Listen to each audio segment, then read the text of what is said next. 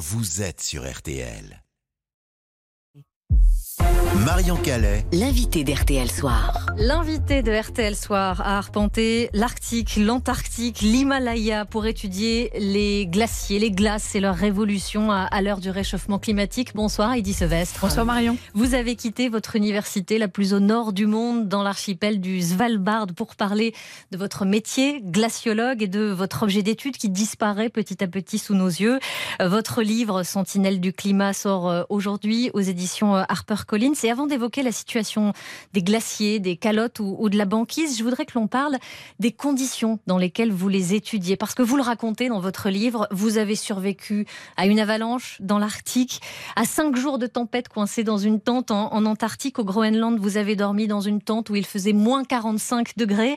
En fait, être glaciologue, c'est aussi un peu être aventurière. Oui, on n'a on n'a pas le choix en fait. Quand on travaille dans les régions polaires ou de très hautes montagnes, on se prend euh, l'environnement en pleine face et on sait très bien que dans ces paysages-là, la nature est beaucoup beaucoup plus forte que nous.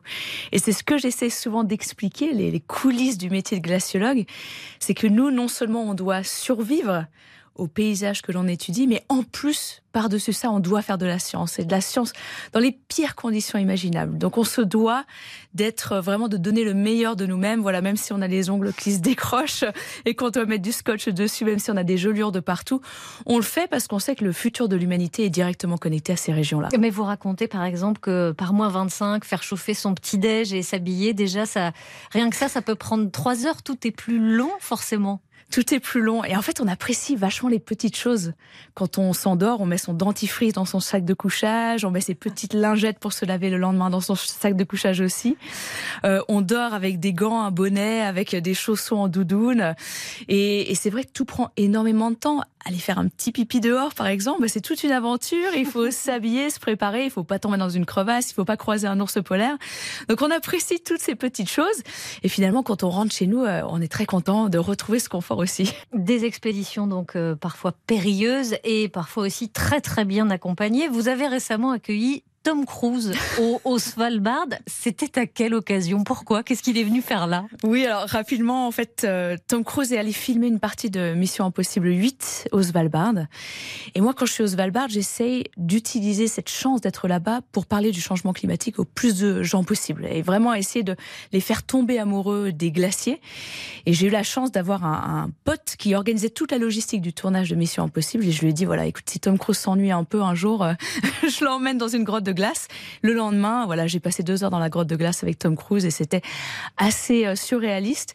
Mais en même temps, c'était une chance de fou quoi, de pouvoir lui expliquer ce que c'était que ces glaciers, ce qui se passait ici au Svalbard. Et voilà, j'espère avoir planté une petite graine dans la tête de Tom Cruise. Le Svalbard, donc euh, au nord de la Norvège, à 1300 km euh, du, du pôle Nord. La première fois que vous y mettez les pieds, c'était en, en 2018. Qu'est-ce que vous avez vu changer depuis?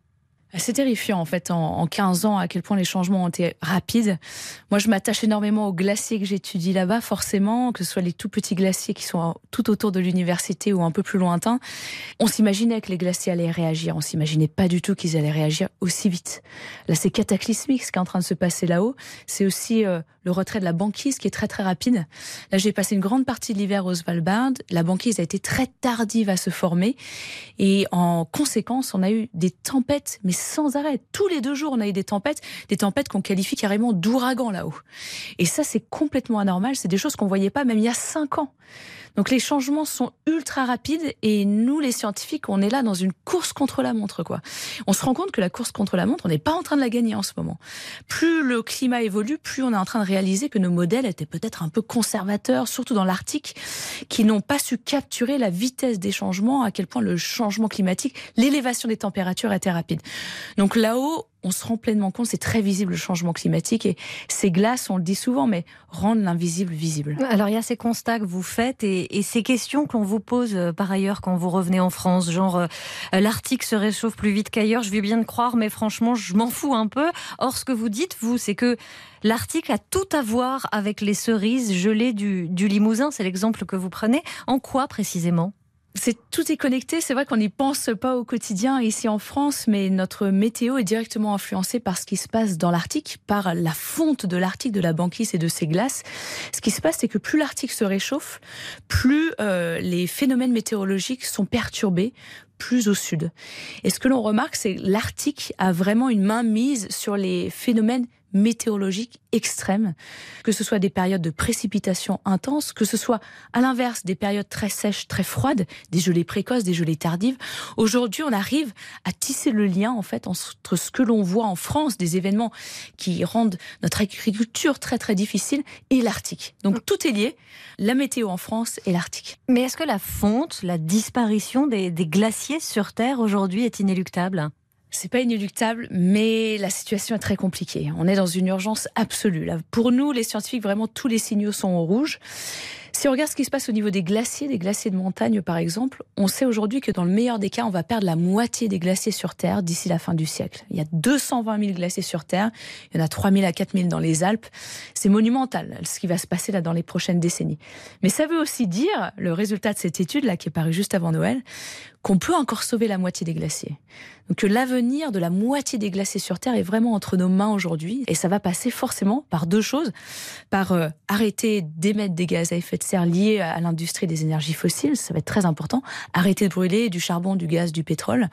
Et aussi, quand on repense à cette pollution de l'air, bah, la pollution de l'air a beaucoup de choses à jouer là-dedans. Donc essayer de limiter cette pollution de l'air le plus vite possible. Oui, la pollution de l'air qui, euh, qui assombrit hein, en plus les, les, glaces et qui accélère la, la fonte. Alors il y a quelques jours, des scientifiques se sont lancés dans une expédition pour euh, collecter et conserver ensuite des carottes de glace issues euh, des glaciers en danger ou menacés de disparition. Cette glace, elle est très précieuse parce qu'elle renferme plein d'informations sur le passé. Ce genre d'expédition, c'est devenu indispensable? C'est tellement important. C'est vrai que ces, glaciers rassemblent les meilleures archives de notre planète. Là, j'avais des potes en Antarctique hein, il y a quelques semaines qui cherchaient de la glace qui a 1 million ou 1,5 million d'années. C'est assez fou de se rendre compte que lorsqu'on analyse ces petites bulles d'air dans ces carottes de glace, on peut reconstruire le climat de façon très très précise sur des périodes aussi longues. Et là, c'est vrai que je salue hein, ce projet Ice Memory, hein, qui vient justement de Grenoble. On peut en être très très fiers ici en France, qui sont en ce moment même au Svalbard, prêts à carotter euh, sur à peu près 300 mètres d'épaisseur et de sauver ces archives climatiques. C'est, notre âme, ces archives de glace, c'est l'histoire de l'humanité et de mieux comprendre ce qui s'est passé dans le passé nous permet de mieux se préparer à ce qui risque d'arriver dans l'avenir. Donc c'est vraiment crucial pour nous de reconstruire les climats passés de façon très précise. Merci Heidi Sevestre d'avoir été euh, avec nous, glaciologue. Je rappelle le titre de votre livre euh, aux éditions Harper Collins, Sentinelle du climat. Merci à vous et bonne soirée. Merci Marion. Cette interview est à retrouver sur l'appli RTL. Et RTL Soir se poursuit dans un instant avec les dessous de l'actu, les dessous d'un voyage vers Jupiter et avec une histoire d'amour au cinéma, le dernier film d'Alexis Michalik en salle demain. A tout de suite. Marion Calais. RTL Soir.